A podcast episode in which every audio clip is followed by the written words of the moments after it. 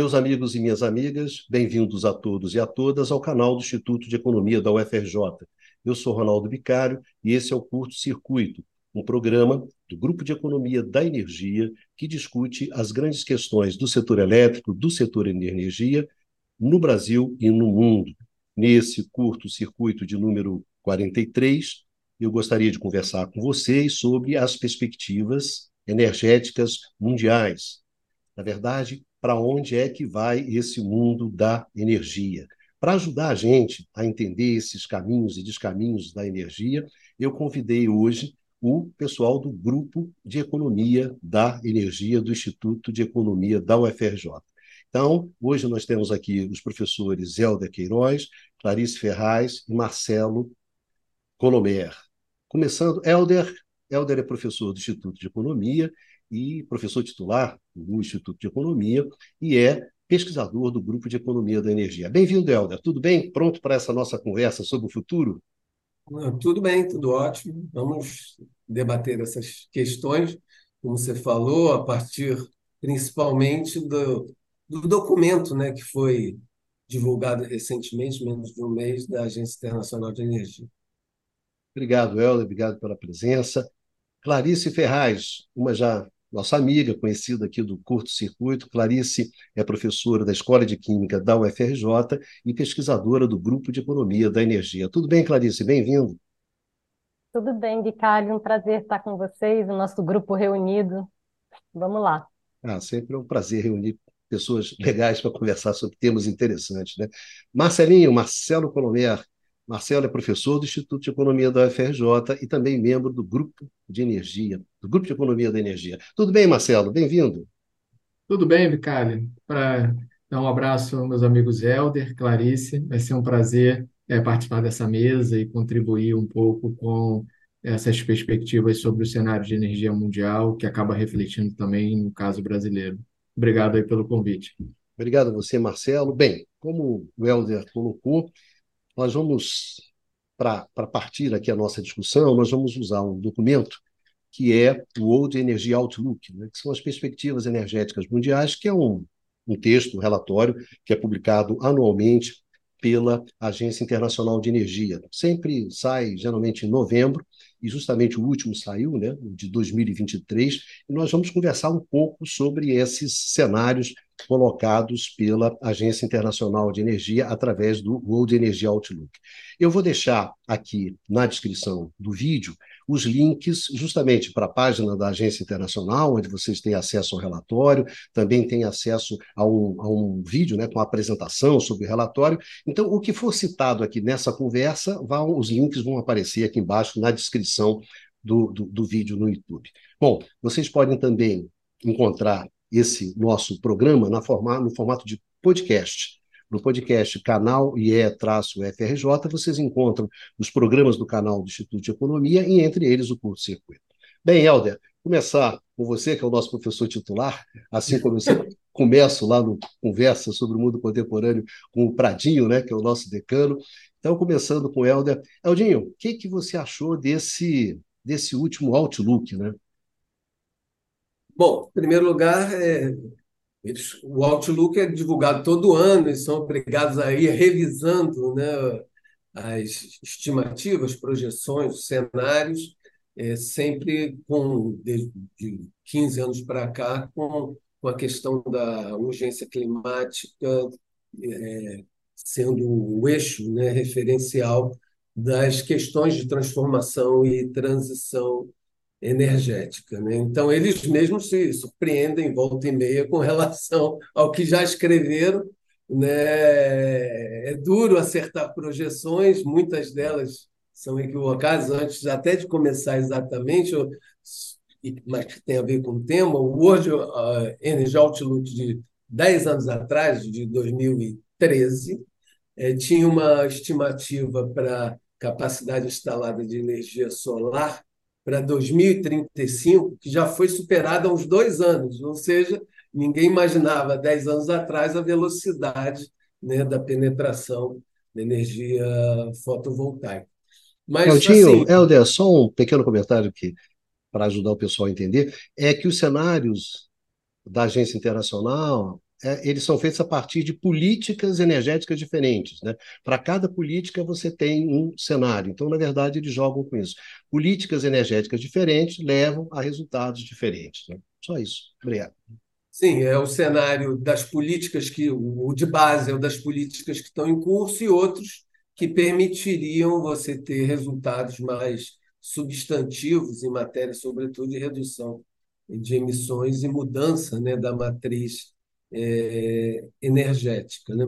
Então, assim, indo pontuando, para não monopolizar a palavra, quatro ou cinco questões que me chamaram a atenção nesse uh, Outlook. Né? De um modo geral, eles celebram né, alguns dos, dos alcances, eu diria, que já, já podem ser observados se a gente pegar de 2015 para cá, do Acordo de Paris, né, houve um processo de aceleração né, da, da penetração das energias renováveis, sobretudo na geração elétrica, né, e, um processo ainda gradual de substituição da geração térmica a carvão e a gás. Lembro que ainda a geração térmica a carvão é a mais importante do mundo, e lembrar ainda que a curva de emissões ainda não, não teve sua inflexão. Né? A gente continua ano a ano, né? no último foi próximo de 1%, mas elas continuam ainda crescendo.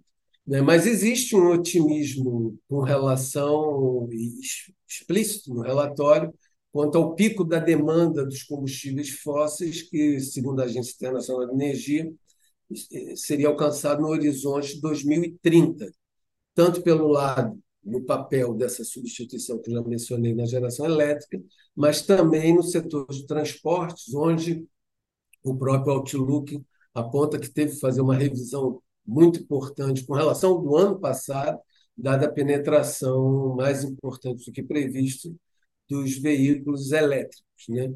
Isso leva, digamos assim, no setor de transporte especial, a, ao que seria uma eletrificação crescente, mas, é, por outro lado, isso vai implicar também na necessidade de investimentos importantes, não só na geração, mas também na necessidade, esse é um ponto que Clarice, em vários estudos e, e textos e palestras chama atenção, na necessidade de investimento em infraestrutura né, que dê base para o setor elétrico né, é, continuar né, tendo sendo capaz de atender essa eletrificação é, crescente. Por outro lado, é, do ponto de vista, e eles chamam a atenção, se o ouvinte, o espectador tiver interesse, a sessão 142 desse Outlook, já que o Manalvo vai deixar o link é, à disposição para facilitar, né? é, um, é um item que fala das questões associadas à desigualdade e affordability, né? ou seja, seria justiça é, energética, a possibilidade de reduzir a pobreza energética, mas aí, nesse ponto, é, muito embora esteja lá mencionado, né, na verdade, existem algumas, digamos, pontos de contradição, porque é, a transição ela vai implicar numa necessidade de investimentos muito elevados.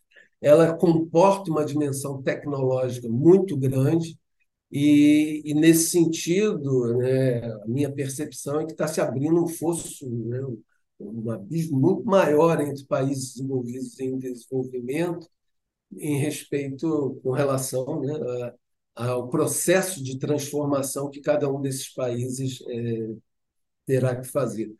Nesse sentido, também é, acho que é, é, interessante observar que o, o, todo o documento fala em, em energy transitions, no plural, ou seja, já assume que as transições serão diferentes, e acho isso é uma coisa que a gente já vinha falando há muito tempo, né?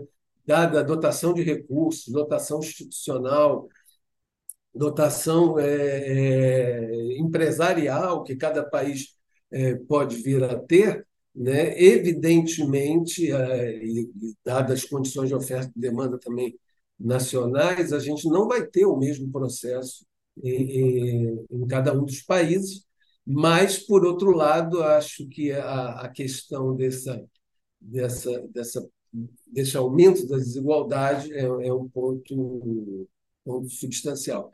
Por fim, eles, é, eles colocam uh, também ênfase na, na questão da segurança do abastecimento vis-à-vis -vis as tensões geopolíticas. A seção 1.9 lá dá, dá, dá um pouco de, de elementos para isso, mas aí me parece que reside talvez um, um ponto mais, mais crítico, do, a meu ver, né, do, do relatório. Muito embora haja esse otimismo, né, eles citam é, que as tensões geopolíticas podem vir a comprometer a segurança do abastecimento, né, e falam em algum momento que para isso será de vital importância a colaboração e a cooperação e colaboração entre países, etc. Mas logo no outro, mais em outro parágrafo já fala de um mundo mais dividido e fragmentado. Né? Então, é evidentemente que é, essas questões né, que colocam em tela a, a dimens... algumas das dimensões de curto, médio e longo prazo, né, as questões de segurança do abastecimento, elas não têm muito como esperar o médio e longo prazo elas, elas são fundamentais no curto e tem que ter um norte de garantia a médio e longo prazo. Né? E todas as questões de transformação e necessidade de investimentos que têm muito tempo de maturação muito longo já reside no médio e longo prazo, portanto. Né? Então, essas, as, é, esse embate e essa, e essa discussão sobre um mundo dividido e fragmentado que teria que ao mesmo tempo, cada vez mais cooperar para alcançar, né, digamos assim, os melhores resultados em matéria de limitação da, do aquecimento global. Então, essa é uma primeira intervenção. Depois tem outros pequenos comentários, mas queria deixar para os colegas também fazerem suas observações. Valeu, Helder, valeu pelas suas palavras iniciais. Eldinho, só um dado, eu estava vendo justamente no Outlook, é, quando você tem um conflito, Ucrânia e no Oriente Médio, você tem um impacto sobre o preço da energia. Então ele citou um exemplo para você sentir o tamanho do, do, do, do tamanho da brincadeira. De 2020 até hoje, os países investiram em energia limpa 1,3 trilhão. 1,3 trilhão. Clarice, para segurar em termos de subsídio, etc., para segurar os preços da energia e permitir que as suas populações tivessem acesso à energia, os países gastaram 900 bilhões de dólares. Então você vê, você colocou 1,3 trilhão na energia limpa e gastou 900 bilhões para segurar o tranco do impacto é, dos conflitos e dessas tensões geopolíticas que o Helder chamou a atenção. Clarice, minha amiga, que, como é que você viu o, o Outlook? Não, eu acho que todo mundo, né, o que a gente mais, é, quando a gente estava conversando entre nós, a palavra foi as contradições, né? E aí, por que tantas contradições? Porque é uma agência super importante que quer acomodar grandes interesses, né? Então, fala quem são os grandes patrocinadores, né, da agência internacional. Então, quem são os grandes agentes do setor de energia, né? Onde está sendo realizada a COP? Então, são, são empresas de petróleo, são países petroleiros.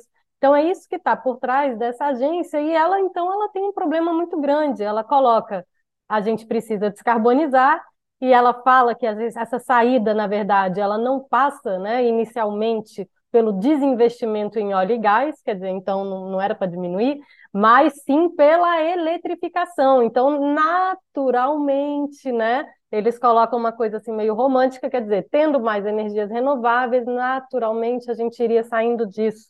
Mas isso não ocorre, né? E ele mesmo mostra que isso não ocorre. Porque eu gosto quando ele bota até na apresentação, quando eles fazem lá no YouTube a apresentação também do relatório, né? A gente pode assistir.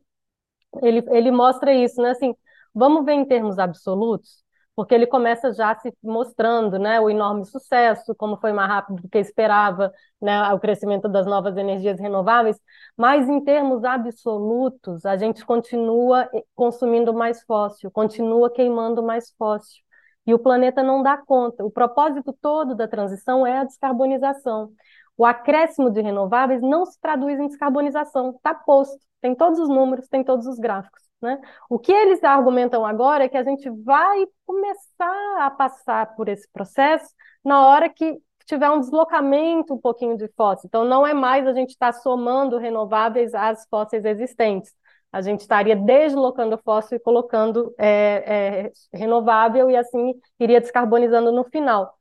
Só que a gente não tem justamente os, né, os desafios tecnológicos e, sobretudo, restrições também de outras questões ambientais se colocam. Quer dizer, o armazenamento é uma questão, e aí a solução do mundo da energia muitas vezes é, então coloca a bateria. Mas isso não é uma solução para o clima. Isso não é uma solução para trazer a descarbonização.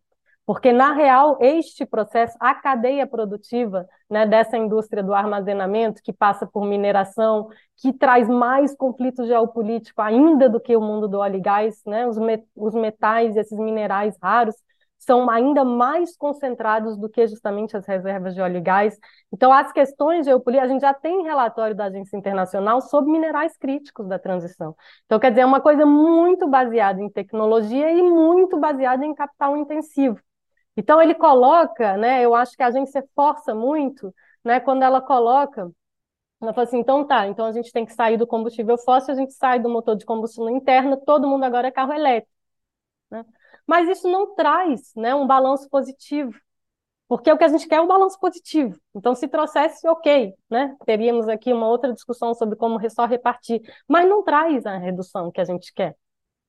Então, o que, que é? Tem que fazer outras coisas, gente. Não é só renovável, né? É mudar o modal do transporte, não vai ter só o carro individual, né? A gente vai ter também outras soluções, até de urbanismo, né? Então, são, é uma transformação muito profunda mesmo. E tem que ser, porque as cidades estão ficando né, inundadas e, e uma série de outras consequências dos eventos climáticos extremos.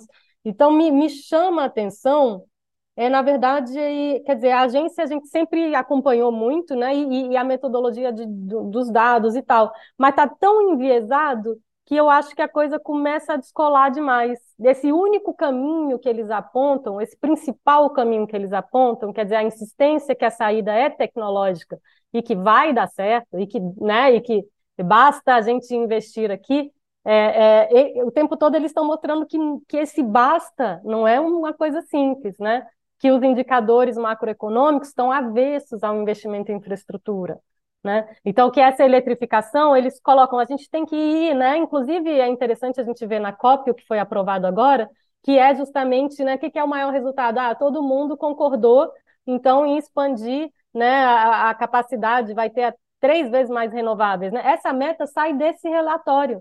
Essa meta agora na COP, ela saiu do Energy Outlook, né? era a meta deles vocês têm que triplicar a capacidade de renovável. Mas isso não é suficiente. A gente já tem né, conhecimento suficiente para dizer que not enough. Né? Não necessariamente isso vai trazer a descarbonização, não necessariamente né, você vai conseguir lidar com as consequências dos eventos climáticos fazendo isso, porque você não está olhando nem para o preço da energia, a questão da affordability cada vez mais presente que o Helder trouxe. Né? Em alguns países nem era mencionado, hoje em dia já é. Né? E, e, a Europa já é uma pobreza energética é o assunto do momento, é um, é um problemão fiscal para todos os países, né? Então eu, eu fico muito é, é, é por isso. Então eu acho que na verdade cada vez menos é, eu vou olhar assim com óculos assim cada vez mais atentos, na verdade essas e, e, e sobretudo eu acho que temos todos interesse a fazer isso porque não é viável o que a agência coloca. Ponto. Né? Então se esse for o caminho enfim, eu acho que tem outros, né? Porque esse não é um para mim. Vou passar para o Marcelo. Valeu, obrigado, Clarice.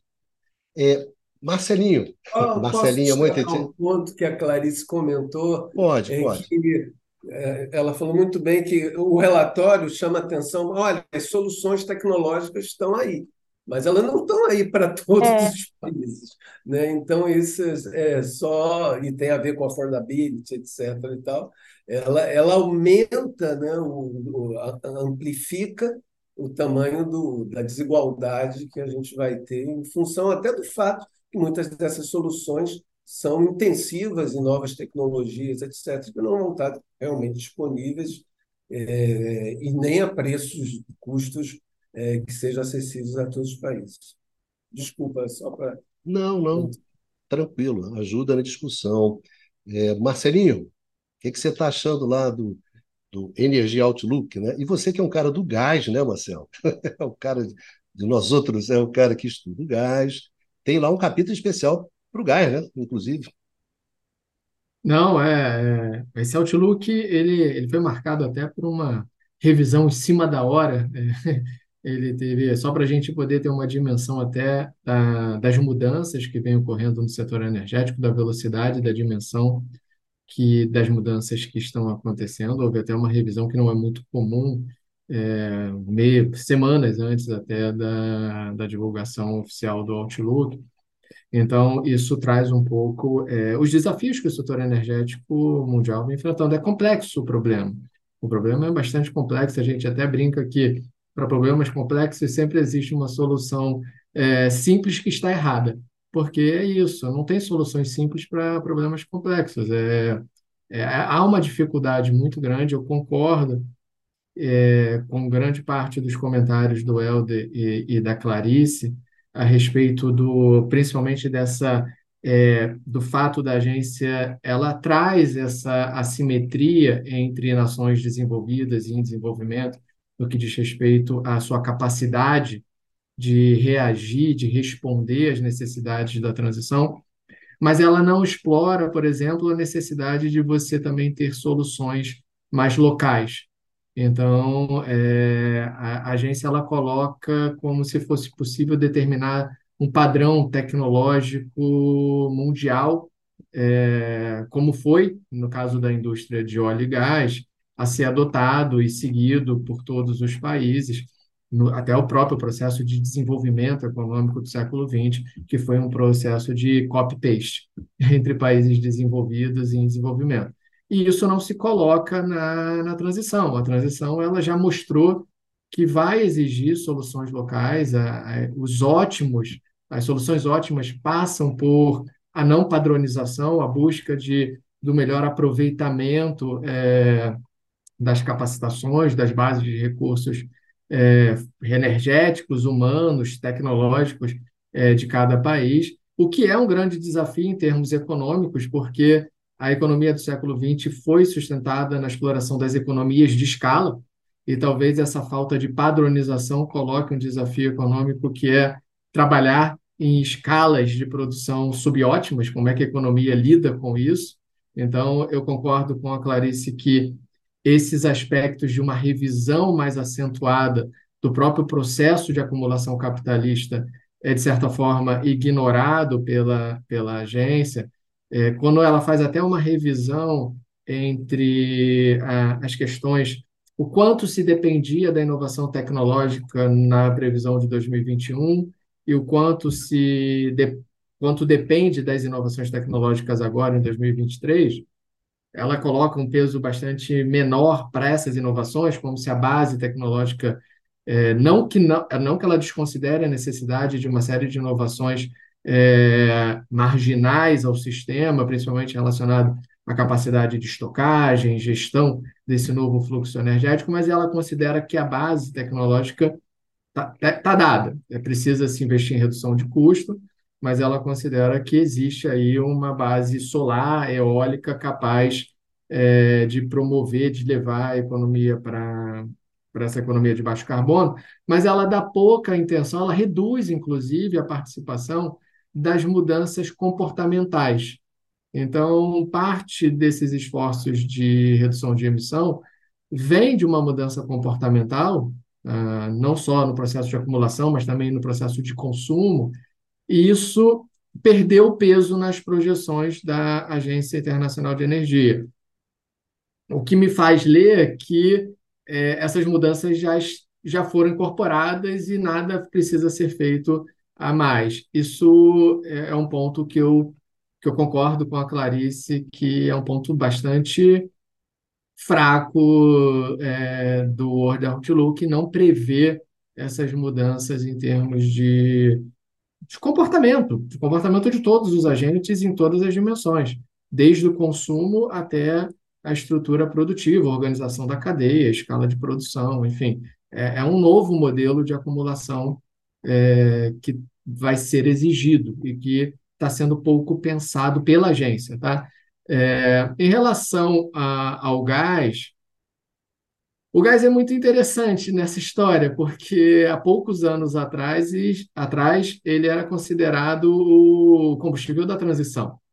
Então, há alguns outlooks atrás, você aí sim você teve um capítulo específico do gás e exaltando o papel do gás, principalmente na substituição do carvão no setor elétrico, mas também alguns outros é, usos industriais intensivos em fósseis de maior é, teor de emissão. E há uma revisão bastante significativa do papel do gás nesse outlook. Então, o que nos leva a fazer a pergunta se a janela de oportunidade do gás natural está se fechando ou se, é, se ela já é, fechou. Tá? E a guerra da Ucrânia trouxe para o gás uma. O final da pandemia, a guerra da Ucrânia, trouxeram uma expectativa que, de repente, a, a vida do gás fosse mais longa do que se imaginava, porque a gente viu o preço do gás aumentando em função, é, principalmente na Europa, alguns projetos de gás sendo retomados, principalmente de instalação de pontos de é, como uma alternativa à importação de gás é, russo. Mas o que aconteceu é que essa resposta, tanto, a resposta tanto da demanda da oferta foi bastante rápida e o preço do gás caiu.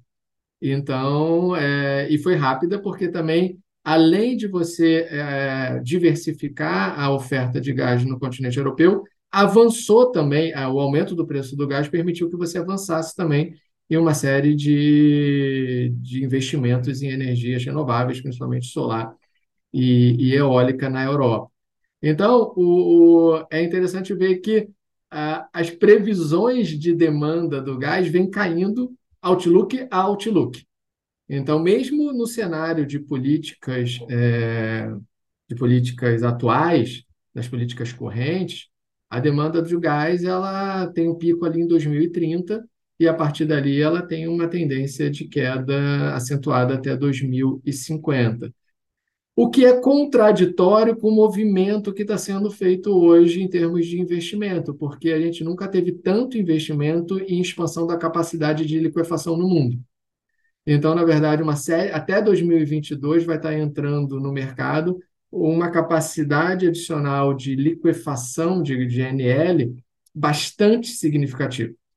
E, e isso pode levar ao, o mercado de gás é uma situação de pressão pra, de, de preços muito baixos, é, se a velocidade da, das fontes renováveis é, aumentar. Então, o mundo é, ele tem essas contradições. O mundo da energia está vivendo essas contradições. Embora você tenha uma perspectiva de redução do consumo de gás natural, e é interessante porque além da, do setor elétrico, um dos principais vetores de redução da demanda de gás natural é a substituição de aquecimentos a gás, de aquecimento residencial a gás, por aquecimento residencial elétrico. É efetivamente um processo de eletrificação das residências. Então, na verdade, quando você olha para a previsão de demanda residencial de gás nos países em desenvolvimento, desenvolvidos, né, onde a questão climática é mais importante, o consumo residencial de gás natural cai drasticamente. Há efetivamente uma um projeto de eletrificação, e isso vem sendo estudado, inclusive, pelo Banco Mundial, é, de substituição de todos os equipamentos que consomem gás é, em novas residências e residências é, também, fazer o, nas residências antigas também. Então, os vetores é, de demanda do gás, eles têm realmente uma tendência de bastante redução, tanto no setor elétrico quanto no setor residencial.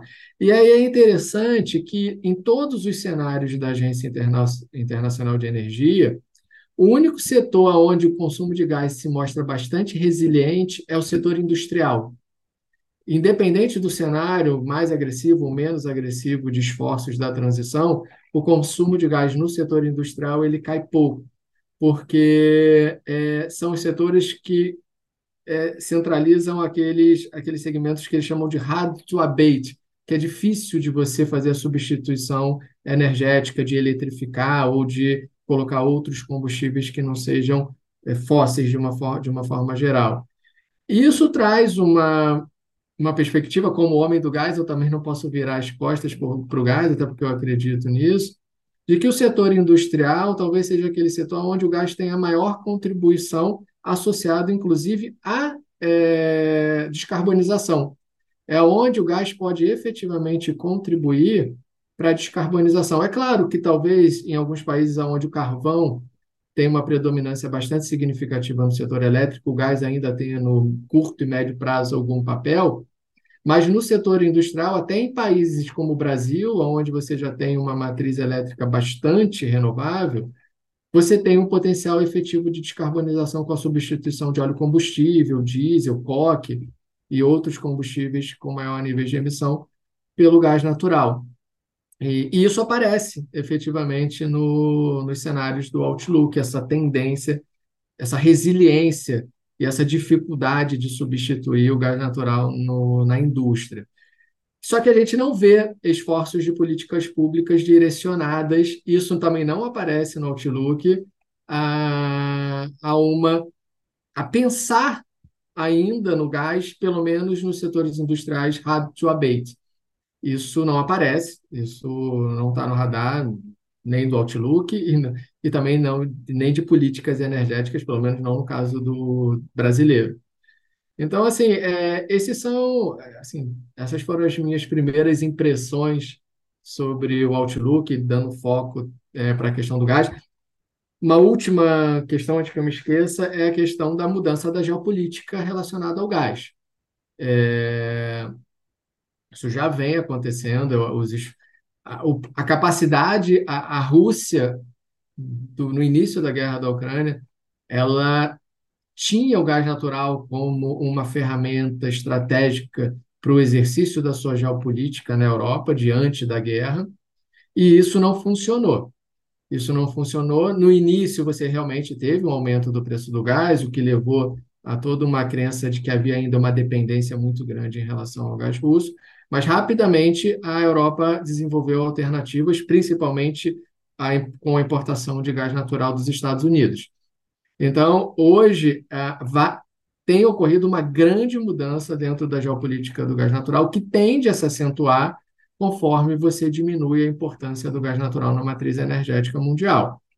E isso recoloca várias questões regionais, principalmente na Europa e no Oriente Médio, e traz um grande nível de incerteza para as relações políticas nessas, nessas regiões.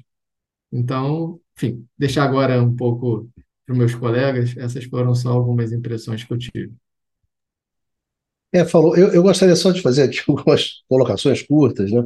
O que eu achei muito interessante, como o Helder e Clarice, o Marcelo chamaram a atenção, né? é muito as questões das contradições. Né? O Outlook ele, ele, ele nada em contradições, né, Odilo? É brincadeira. Eu acho que tem algumas coisas, por exemplo, bem geral, assim, olha, aquele objetivo de manter o crescimento, da, o aumento da temperatura né, em 1,5 graus Celsius, que era o que a gente queria, esquece. Isso aí está muito difícil. Mas, no entanto, né, Helder, ainda dá. se a gente correr até, estão perdendo de 4 a 0, mas se a gente correr atrás, ainda dá. A gente tem aí as tecnologias disponíveis, etc, etc. Quer dizer, a vaca foi para o brejo, mas se a gente dá uma puxadinha, talvez ela saia do brejo. Aí outra coisa, aí tu vai, ah, tudo bem, o que, que você tem disponível, né? O que, que você tem disponível, no qual que eles apostam? Aí você aposta muito na eletrificação do transporte, né? no carro elétrico. Tudo bem, o carro elétrico resolve lá o seu problema de emissões no transporte, mas em contrapartida, cria um grande problema para o setor elétrico e vai ter, ter que dar conta né, dessa demanda crescente que é a demanda de transporte. E também Marcelinho lembrou bem, a demanda em edifícios, né? Cozinhar, refrigeração, aquecimento, sai tudo dos combustíveis fósseis, vão para onde? Vão para a eletricidade. Aí você fala, bom, gente, então você vai ter uma baita eletrificação, isso aqui vai aumentar. Aí que ele fala, ah, isso é bom. Não, aí ele mesmo diz, né, mas é ruim porque você pressiona mais o setor elétrico. Aí você vai para o setor elétrico, o que, que ele tem na manga? O que, que ele tem na mesa colocada? Ah, gente, concretamente, o que ele colocou todo o peso foi na energia fotovoltaica. E aí ele mesmo, o próprio Outlook, coloca a seguinte questão: olha só, para eu introduzir esse volume de energia renovável, eu vou ter que aumentar enormemente a flexibilidade do setor. Então, tem uma série de serviços né, ancilares que é para segurar essa, essa renovável que está entrando pesada, que, na verdade, hoje eu não tenho uma solução tecnológica dada, não tenho. Eu não tenho uma solução tecnológica dada, eu não tenho uma solução econômica, eu não tenho uma solução regulatória, porque é difícil para caramba regular isso. Então, essa parte que seria de você poder, então, expandir com vigor, tem problemas, né? ainda tem muitos desafios para você é, é, ir pela frente. Outra coisa que eu acho que ele coloca que é o seguinte: olha só, o sol nasceu para todos, né, mas a sombra para poucos. Se no caso dos países desenvolvidos, das economias avançadas, se no caso da, da própria China, você consegue acelerar, quando você vai para o que ele chama de países emergentes e economias em desenvolvimento, esse pessoal não consegue acompanhar, porque não tem tecnologia, não tem grana e não tem governo, porque os governos estão encaixotados na restrição fiscal. Então, a gente vai ter que ajudar esses caras. Isso. E, é. às vezes, nem mão de obra técnico especializado. As restrições são muito grandes. Então, você vai vendo essa série de contradições, dá, mas não dá, mas aí a gente tem que correr, etc, etc, até chegar, que eu acho uma questão importante, que é a questão da geopolítica. Acho muito interessante que ele fala, olha só, em 2015, a gente, né, na, na COP de Paris, a gente tinha assim, uma grande convergência, mas as tecnologias ainda não estão disponíveis. Hoje a gente tem um mundo que está fragmentado, que está marcado pela rivalidade, pelo conflito, pela menor falta, quer dizer, com total falta de interesse em cooperação, mas a gente tem as tecnologias. Quer dizer, é difícil você pensar uma solução, que é a solução da transição, nesse mundo que é muito conflituoso, nesse mundo que tem um enfrentamento muito pesado. Então, eu acho que esse é o traço assim, que eu achei. É, é contradição, né? É, é, é, uma no cravo, como se dizia, né? minha velha mãe, uma no cravo e outra na ferradura o tempo inteiro, né? tentando se equilibrar. E aí, só para encerrar, eu acho que esse, esse relatório do Outlook ele é muito marcado pelo momento de conflito e de enfrentamento. Desse enfrentamento que você tem na Europa com a Rússia, dos enfrentamentos que você tem no Oriente Médio, esses enfrentamentos entre essa nova ordem mundial que está nascendo, o Outlook ele é muito marcado por isso. Entendeu, Marcelo? Eu acho que um pouco das incertezas, desse tentar equilibrar ali sobre alguma coisa no meio, é muito marca muito esse Outlook. Por isso que eu acho que esse Outlook é cheio de idas e vindas.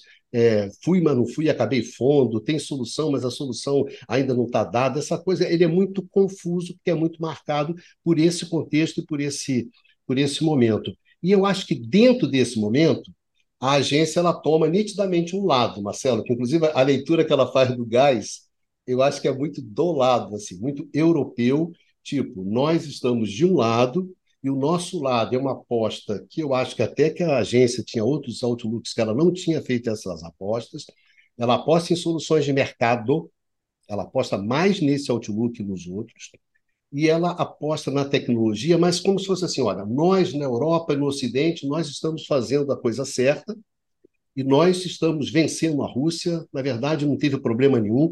A gente jogou fora o gás barato russo e ficou com o GNL caro. Vai perguntar para os alemães que isso aí foi legal para caramba, que todos os seus problemas acabaram. Não é bem assim. Então, acho que está um pouco no meio dessa confusão toda, entende? A agência, tanto é que hoje eu estava lendo, você viu, Helder, a porrada entre a OPEP e a Agência Internacional de Energia, na COP, você viu? O pau comeu lá. Por esses. Acho que o, Outlook é para ser lido dentro desse contexto desse contexto, desse mundo mais tenso, mais conflituoso.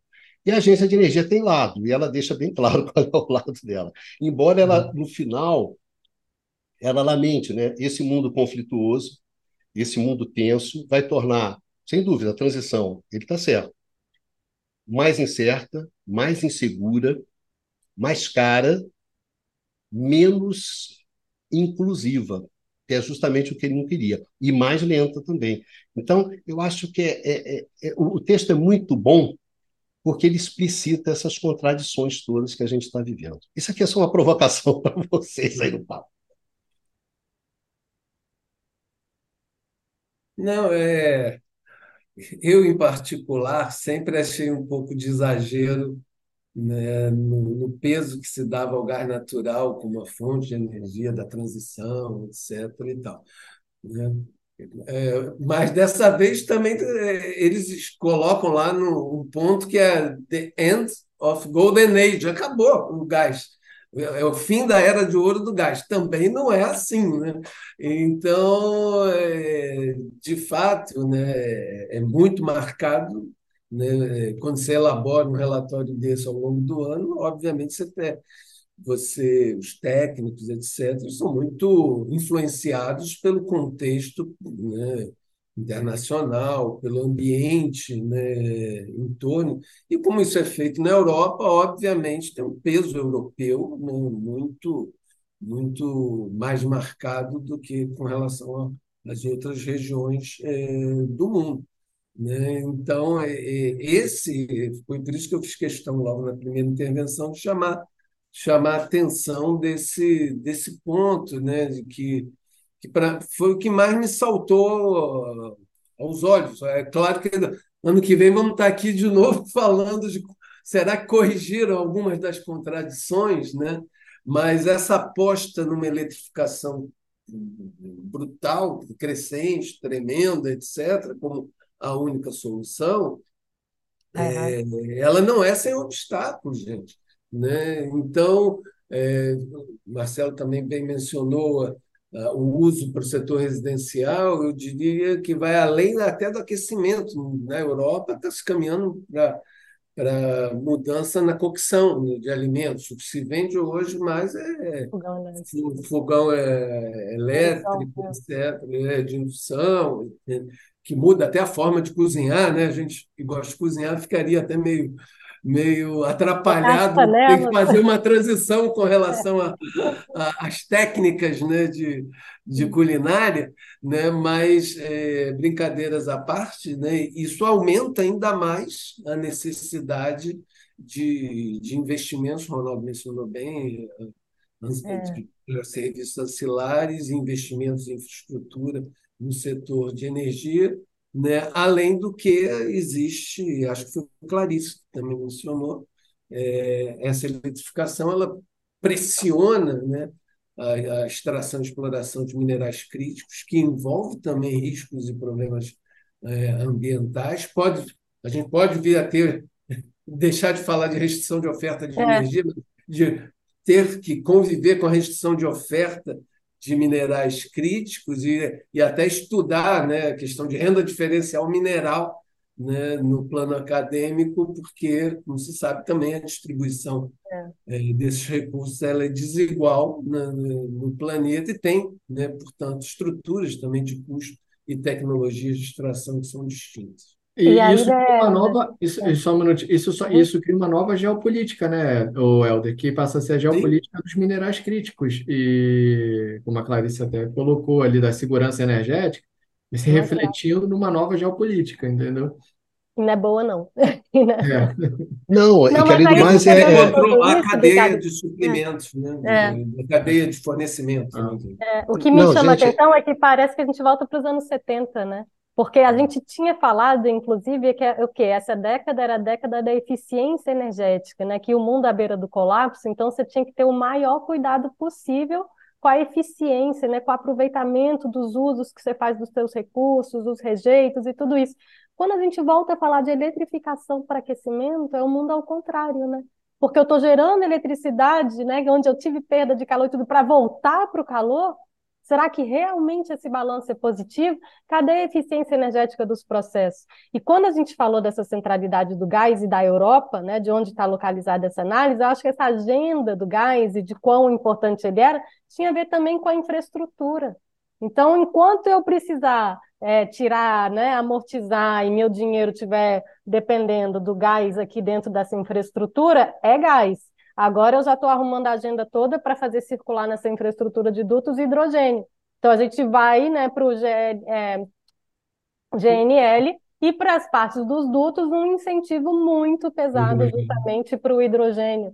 E é o que eu fico ainda também dando. Aí, assim, a gente ficava discutindo né, academicamente assim: será que o hidrogênio é a melhor solução? Né? Será que a eficiência energética? Porque tem, se o problema é global, a gente tem que ver o balanço final da gente gerar essa eletricidade aqui para produzir o hidrogênio, para exportar esse hidrogênio, que vai ser retransformado para ser reaproveitado. O balanço é muito, muito, muito ruim. Então, Agora, inclusive, tem mapeamento, só um minutinho, que na verdade mostra que tem mais emissões associadas a esse processo. Então, energeticamente, você traz uma segurança de abastecimento para uma região, mas globalmente você não resolveu, ao contrário, você aumentou as emissões. Então, essa agenda do, do hidrogênio é cheia de contradições e ela absolutamente não é uma solução. Então, o que era de ser, eu já estou vendo publicação de Oxford, que eu, que eu gosto e acompanho, é como chegar lá. Agora já é como é que você vai fazer a sua economia do hidrogênio, como é que você vai bancar, e claro, né, baseado em quem tem a infraestrutura. Quer dizer, já viram uma agenda impositiva desse big business das soluções tecnológicas globais que Marcelo estava chamando a atenção. O que é em si a maior contradição? Né? Porque se a gente quer o aproveitamento eficiente dos recursos e tal, e ela fala no, na apresentação, né? Quer dizer, é pela eletrificação, é pela maior participação das renováveis, e isso, no final das contas, vai depender da capacidade de cada país integrar essas renováveis. A Laura Cosi, ela fala isso. Então, essa capacidade de integrar, a gente já vem discutindo aqui há bastante tempo, né, com essa questão de Eletrobras, de transmissão, de reserva, de como é que a gente faz isso da melhor forma possível. Então, são soluções locais. Tem gente que tem reservatório, tem gente que não tem.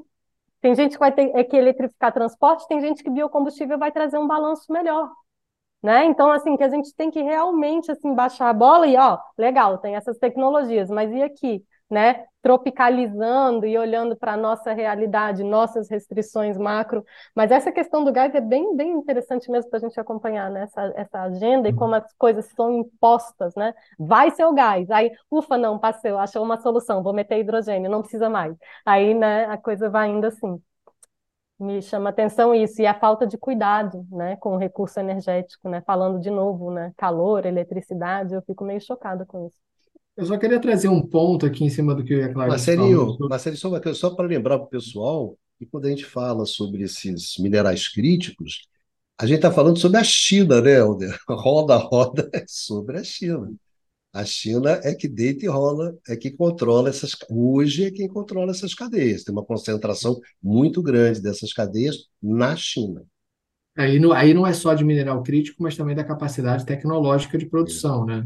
Então aí é pensar mais na questão até da, como o Helder falou, da cadeia de suprimento e não só dos minerais críticos. Mas o que eu queria fazer, um, um na verdade, uma reflexão que me surgiu com esse comentário da Clarice sobre eficiência, trazer até para perguntar para o Helder e para a Clarice o que, que vocês entendem isso, mas eu acho que a gente vai ter que rever um pouco nossos conceitos sobre eficiência, porque no passado a eficiência estava sempre correlacionada à, à questão energética em si, do conteúdo energético. Só que agora você coloca por trás a questão das emissões também associado a essa eficiência. Porque, como, conforme a Clarice falou, ah, em termos energéticos, a substituição realmente é, do aquecimento direto, que seria a gás natural, pelo aquecimento indireto, que seria a geração de calor através da eletricidade, energeticamente isso tende a ser menos eficiente. Mas será que em termos de emissão, eu não sei, a gente teria que fazer o, o valor da cadeia toda. Se isso também seria ineficiente, porque qual seria a alternativa também para reduzir a participação dos fósseis no segmento residencial que não fosse a eletrificação? Hoje eu tenho um pouco de dificuldade de enxergar essa alternativa. Embora eu concorde com a Clarice que isso provavelmente, em termos energéticos, signifique uma perda de eficiência, mas em termos de emissão, não sei, pode não significar. Então, eu acho que, quando a Clarice falou, eu falei pensando, pô, mas será que a gente também não tem que reavaliar o que, que a gente está chamando de eficiência, incorporando claro. a questão das emissões, claro. não só não, energética?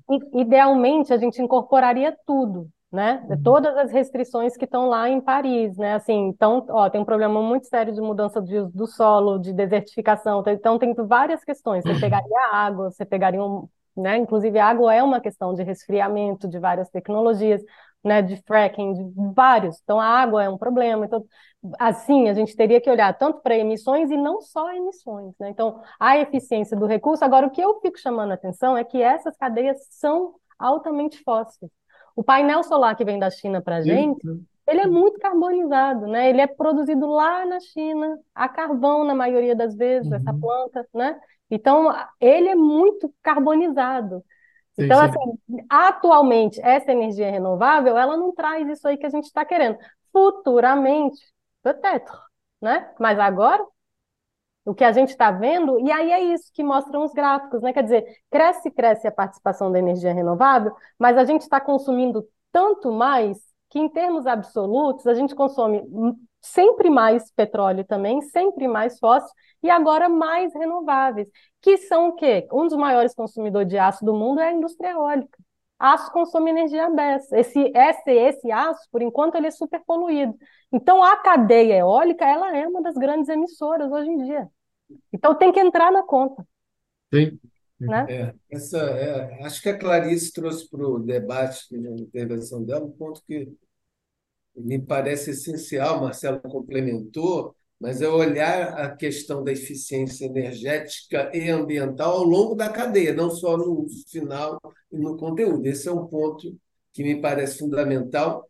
Me chamou a atenção ter, podemos até depois fazer uma busca é, com relação a outros outlooks. Acho que um peso muito menor do tema eficiência energética nesse outlook comparado com os demais Uhum. E, e, por fim, eu, é, assim, para concluir nessa questão, é, se a gente reparar bem, existe uma premissa lá de base, né, que tem a ver com a eletrificação crescente, etc., é que não existe limite de oferta para energias renováveis mais no mundo. Ou seja, eu posso ter o quanto que eu quiser de energia renovável.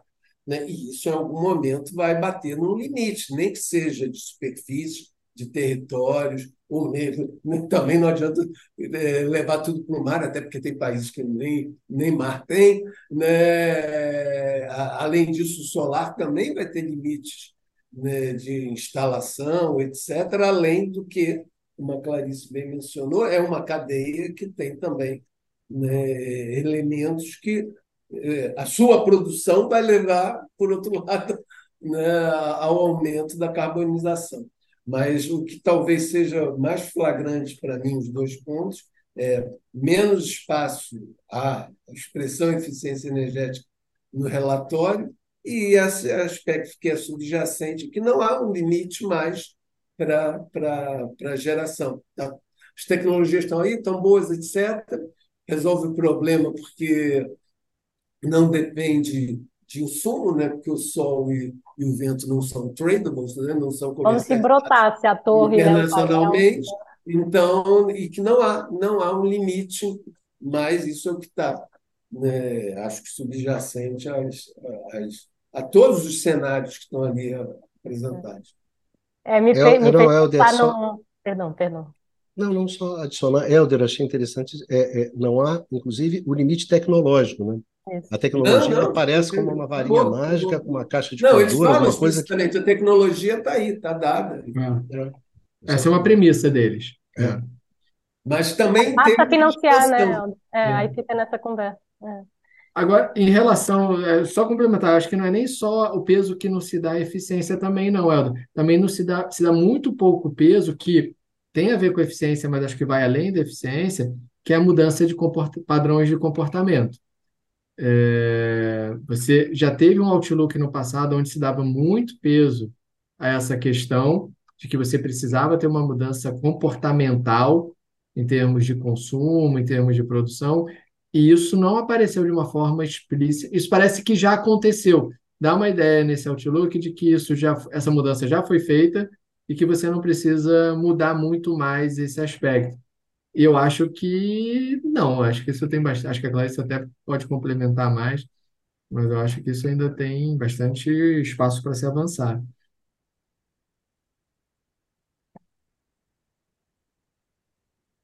Não, eu, eu, o que eu estava, porque me veio uma coisa que a gente estava discutindo num seminário esses dias, que aí justamente parece que o Outlook está né, tá mais preocupado não na transição energética, mas nas transações energéticas. Né? Então vamos aí para o lobby das renováveis, agora vai dar tudo certo. O problema é vocês bancarem essas tecnologias, que vocês colocando elas tudo está certo, como disse Helder e Marcelo. E essa coisa da eficiência energética é uma contradição interna, porque no começo do ano a agência colocou que essa era a década da eficiência energética, né? E essa é a única medida que a gente pode aqui discutir, tergiversar, apresentar vários balanços, análise de ciclo de vida, mas a única medida é fazer, assim, ó, não tem arrependimento, não tem erro, consuma menos, desenvolva processos que consomem menos, faça arranjos urbanos que consomem menos. Mudem Agora, comportamento. Salvo, salvo por uma leitura talvez não tão atenta da minha parte, isso que você bem pontuou, que estava no início do ano muito presente, não está enfatizado. É, está muito fraquinho. É, é, é, só coloca lá a meta, né? E não, não, não coloca. Então, assim, eles mesmos baixaram a bola para parece que é para vender essa solução, que não é uma solução. Porque se ainda fosse, eu podia até só discutir a injustiça, mas o meu maior receio é porque absolutamente isso não consiste numa solução de descarbonização e nem de planeta sustentável. Então, é você fazer essa transformação toda que leva a mais concentração de renda, que leva a mais uso de recursos, a mais devastação com a mineração. Opa, o que, que é isso? Não era o contrário, né? Então. É, mas eu acho... bem desviado, né, de finalidade, assim, perdão. E numa primeira leitura eu não tinha percebido esse ponto que vocês dois levantaram, vocês três, e, e realmente, relembrando a leitura, eu acho que isso fica mais claro, que é essa responsabilização dos países em desenvolvimento pelo processo futuro de descarbonização.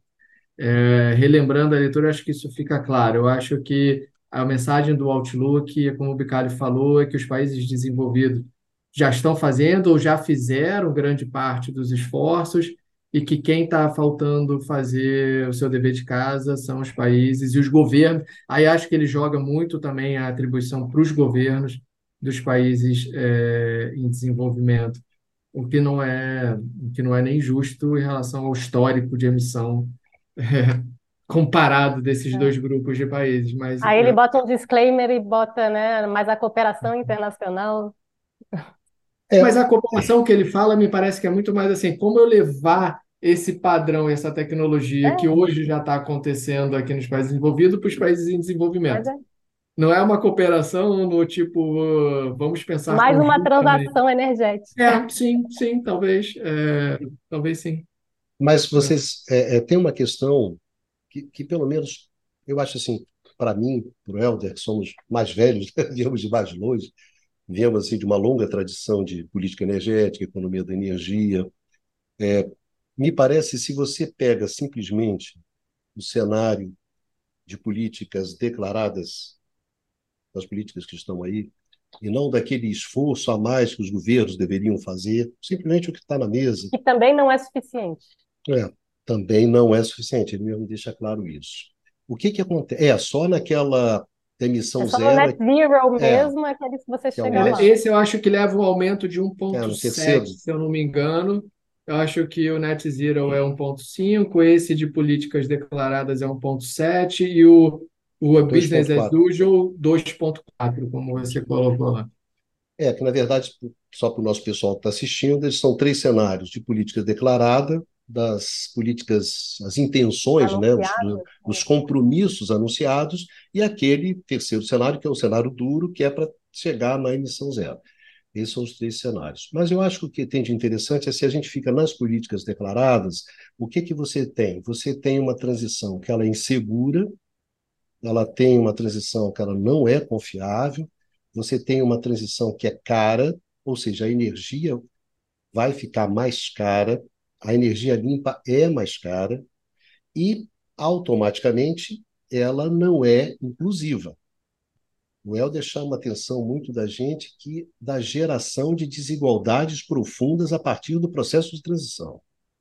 Então, para a gente que é de uma geração anterior, que para nós a questão do acesso à energia, a gente, né, Helder, aprendeu lá na, desde os anos 80 na COP, né, que o importante, que a função do setor de energia é garantir o acesso para a sociedade, para a economia daquela energia necessária para o conforto, para o bem-estar, para o desenvolvimento econômico, esses caminhos que a transição vai tomando é, realmente são muito preocupantes. Quer dizer, o mundo da energia está ficando muito é, é, é muito preocupante, porque você está apontando na direção, Helder, cada vez para mim isso fica muito muito marcante, e para isso pesa muito, para o Marcelo e para a Clarice, que são mais jovens, menos, mas para nós lá dos anos 80 isso pesa muito, que na verdade é uma batalha que a gente está perdendo, né? Ou seja, o acesso ao conforto e ao bem-estar que a energia propicia, né? Que é uma luta que vem desde o século XIX, né, Helder? Que a gente estudou nos anos 20 e tudo mais, que esse acesso está ficando mais difícil. Então, a energia começa a, a, a, ter essa energia limpa, gourmetizada, etc., ela começa a caminhar como um bem, né? um, um bem que não é um bem de acesso a todos. Não vou dizer que é um bem de luxo, que seria forçar um pouco na mão, mas já não tem mais aquela preocupação de dar acesso né, ao conforto, ao bem-estar, ao desenvolvimento econômico. Então, esse Outlook realmente, ele, ele, ele, ele, no fundo ele coloca isso, porque essa energia, essa transição segura, confiável, inclusiva, legal, bacana, bonitinha, essa nós ó, vamos ter que fazer isso, isso, isso, isso, isso, né? muito longe daquilo que você está fazendo. Então fiquei com essa preocupação, sabe? A, não tapa peixe. Não, é sem um dúvida, isso, isso, isso salta aos olhos, né? você lê tudo, mas e aquele aspecto lá da affordability, onde é que está? É. é dizer, então, acesso. Ao fazer tudo isso, eu atendo a esse conjunto de também de objetivos né, no campo social, é, que é fundamental né, esse, esse, atender esse, esse aspecto. Assim, a, a minha impressão é que você aprofunda é, é, o espaço da desigualdade, até pelo que eu falei no início, né? ela é intensiva também, não só nas tecnologias de produção e uso de energia, mas nas, vou botar no mesmo saco, né, no conjunto de tecnologias digitais que são hoje transformadoras do processo produtivo no setor de energia. Você usa muito mais é, robótica autônoma, tec, é, outras tecnologias digitais avançadas, machine learning, IoT, etc. E tal, tudo isso torna evidentemente mais caro. Né? E não é, e, e esse conjunto de novas tecnologias digitais, para falar assim, de uma forma mais simplificada, ele não está disponível nas mesmas condições para todos os países, e mesmo em alguns países para todas as diferentes regiões. É.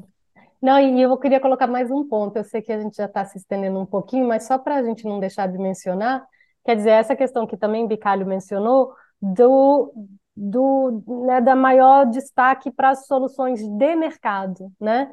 E que via mercado a gente vai conseguir justamente os incentivos necessários e vai acelerar esse processo, né, da maior renovável. E eles querem dizer que vai ter uma transição. Não vai, né? Se ela não proporciona a, a, a transição. E aí qual é a contradição toda? Porque via mercado não é onde a gente consegue justamente as transições via né, de mudança de infraestrutura. Isso aí é quando tem dinheiro público que vai assumir o risco. E lá no comecinho do, do relatório, parece que é outro disclaimer, né? Que esse relatório vai avançando nas suas contradições, mas eles são inteligentes, colocam vários disclaimers ao longo do caminho, né? Então eles colocam lá, olha, mas o, como é que é, o humor macroeconômico né, está desfavorável, algo assim que eles colocam e chamando atenção para a inflação persistente, sem destacar o papel da energia nessa pressão inflacionária. Isso é uma inflação né, de um problema estrutural, isso é a energia mesmo provocando a inflação. É como, opa, tem inflação. Sim, a energia está levando a um processo inflacionário. Essa crise maior inflacionária da Europa foi provocada pela energia. Não é uma coisa solta macroeconômica, é uma questão séria né, de oferta do setor produtivo. E aí ele fala, né, então, da questão da inflação, é, os riscos, né, e, e além disso, a, a, questão do crédito mais caro e das dívidas crescentes. Então, quem vai fazer? Então, ele, por um lado, ele, entendeu? Aí é, essa também é de rachar, né, porque, na verdade, ele fala, se tudo é tecnologia, se tudo é uma questão de grana, e a gente vai via mercado, mas o mercado não topa, a gente não vai para lugar nenhum. Porque a gente está vendo quem é que está botando o dinheiro. Então é isso, esse relatório, na verdade, ele não é um roadmap para algo que se sustente em nada, né? Nem assim do que a gente está falando aqui conceitualmente, nem de propor algo que vá nos levar para uma transição. Mas desse ponto, Clarice, ainda tem mais uma contradição do relatório, porque, embora ele coloque a, as soluções é, de mercado, ele culpa os governos dos países em desenvolvimento a não criar condições favoráveis para que essa solução de mercado seja implementada naquele, naqueles países. E aí então, o Brasil aqui já não tem essa queixa, né, Marcelo? Que aqui é favorável a todo mundo que quiser chegar, né? Cada estado está puxando seu projeto, né? Então você não tem uma estrutura regulatória que promova esse padrão, você não tem uma estrutura de financiamento, você não tem uma estrutura institucional.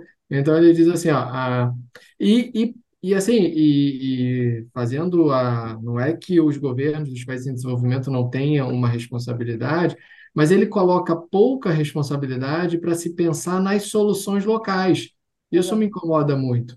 É, você fala assim, ó, o seu papel é que você não está incorporando o que está se colocando dado aqui.